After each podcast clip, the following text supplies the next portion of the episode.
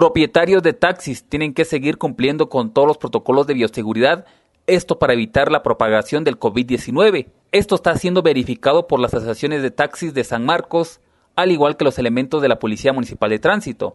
Wilson de León, de la Asociación de Taxis de San Marcos, habló sobre el tema. Asimismo, al momento de ingresar a nuestras unidades, nosotros eh, hemos, eh, como asociación, nos enveramos para que las unidades estén limpias, que tengan los protocolos, así como el compartimiento que nos pide eh, sanitizar completamente las unidades y también el gel adecuado.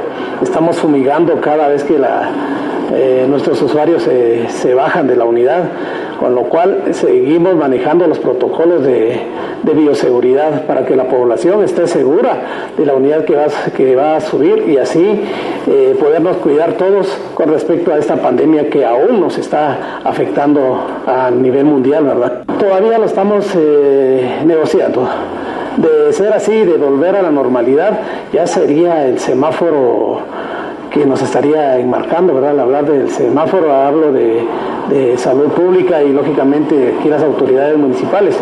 De ir eh, esto en, la baja, pues lógicamente sí ya volveríamos al aumento del pasaje. Por el momento seguimos eh, con las mismas normas, seguimos con los pasajes, brindando el servicio en una forma higiénica a toda nuestra población marquense.